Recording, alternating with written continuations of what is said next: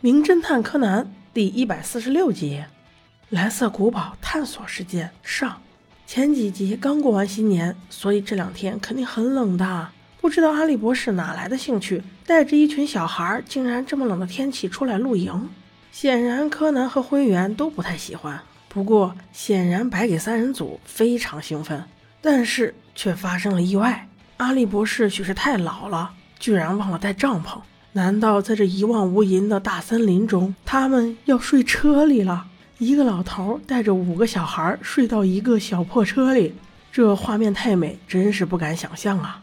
博士说道：“没事儿，没事儿，在这大森林附近肯定有人家生活的，我们找找。船到桥头自然直嘛。”没想到边开车还真让他们找到了一所蓝色古堡。从远处望过去，古堡风格迥异。严肃中又透着柔美。柯南心想：这该不会是把西方国家的哪个古堡直接拆了，拉回来拼凑起来的吧？经过一番周折，终于来到蓝色古堡的门前。没想到还真的有人。古堡的管理员立刻就制止了他们：“哎，你们是谁？这里可是私人领地，不允许外人进入的。”博士赶忙接过话来：“哦哦，我们是想要参观一下这所蓝色古堡，孩子们都很喜欢呢。”那管理员立刻说。都走，都走！我们这里不对外开放的。此时，一个貌似是古堡主人的人突然经过，问道：“这几个人是什么人呢？”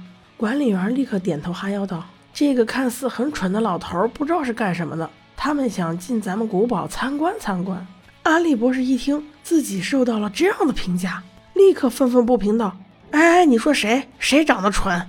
我可是名副其实的科学家，竟然说我蠢？你是眼瞎吧？”别墅主人一听，哟，科学家真是人类的少见物种呀，肯定聪明，说不定还能帮我们解开古堡的种种谜团呢。于是就让管家把他们放了下来。这时的管家已经从一副玩世不恭的态度转变为彬彬有礼的感觉，这就是现实版的阎王好见，小鬼难缠呢。进了古堡之后，小朋友们首先就是在大院子里看上了几匹白色或黑色的马。这些马都是石头做的，只有马头，没有马身和马尾。很快，会员就意识到这些应该是西洋象棋吧。而柯南也提出，地面上颜色不同的草坪代表的就是象棋的棋盘。博士一看，果然如此，就问到管家：“是不是你家老爷很喜欢西洋棋呀？”那管理员这会儿态度好了很多，他说：“我也不知道，哎，我只是遵照原来老爷的意思，每天修整草坪罢了。”阿笠博士立刻八卦起来：“原来的老爷，那刚才那位管家立刻和盘托出，感觉这个话题更合他的胃口。原来现在别墅的主人是个二老爷，是这里女主人的第二任老公。而女主人的正牌大老爷在十五年前已经过世。可悲的是，我们女主人在四年前也被一场大火烧死在前面那座塔里。所以现在这么大一座城堡都是二老爷当家了。”阿笠博士继续八卦道：“什么大火？”啊？”那管家说的更起劲了：“那您看，就是前面那座高塔里，那就是之前我们女主人住的地方。就在四年前的一次庆生会上，竟然燃起了大火，很多人在那次事故中都死了，幸免于难的也只有太太的母亲，也就是现在的大太太。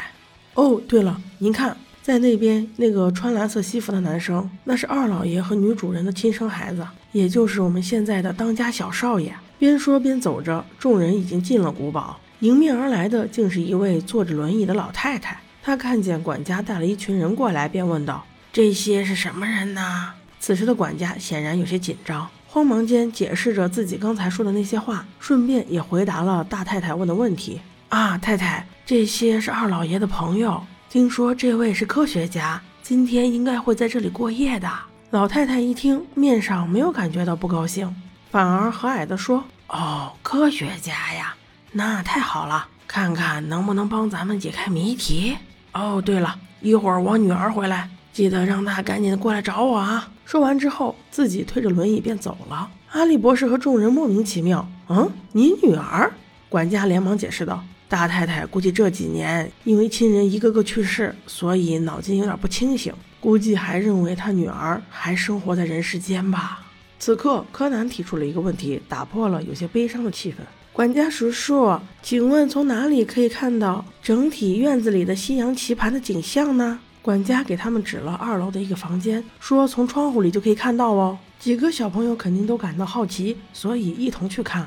一个窗户怎么趴得下这么多宝宝？这时元太突然聪明了起来，他说：“咦，隔壁好像还有一个房间，还有一个窗户可以看到。走，光彦，我们去那里。”这下柯南总算可以放开了。慢慢看个仔细，很快棋盘的样式就已经被柯南腾到了本子上。柯南正在仔细研究，只听步美突然喊道：“哎，元太、光彦，你们两个在干什么？这样很危险的，会掉下去！”柯南立刻伸头去看，没想到他俩却在隔壁的房间窗户上吊着呢。那么重的元太就被光彦一个人拉着，这要是掉下去，很可能就是一尸两命啊！他们三个迅速赶过去，用尽了吃奶的力气，硬是把元太拉了回来。几个小朋友正在喘息间，柯南就有了新的发现，因为他觉得这两间房子的窗户位置都与众不同啊。一般情况下，窗户都开在墙面的正中间，而这两间相邻的房子，窗户也呈相邻的态势，都与中间共用的这堵墙非常近。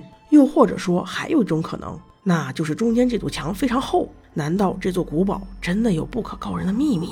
想到就要做到。于是他就用手敲了敲墙壁，果然声音不一样。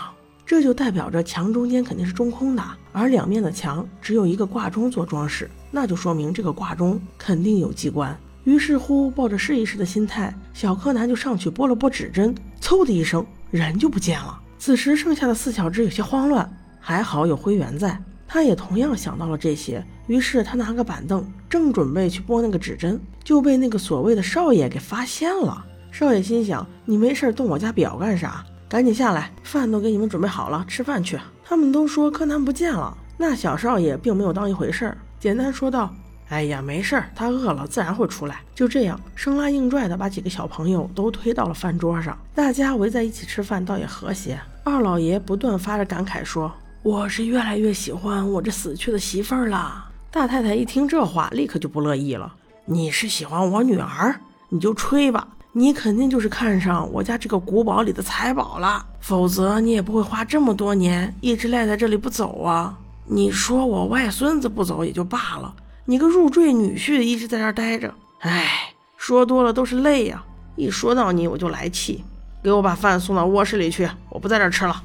于是老太太气呼呼地走了。接下来的这一顿饭倒也没什么尴尬的，因为大家都觉得老太太神经上有些问题。反而提起了老爷所谓的财宝，想请博士帮忙给解开谜题。博士一愣，灰原接过话说：“如果说要有谁能解开谜题，那可能就是不见了的小侦探柯南了吧？估计就要从楼下的棋盘入手喽。”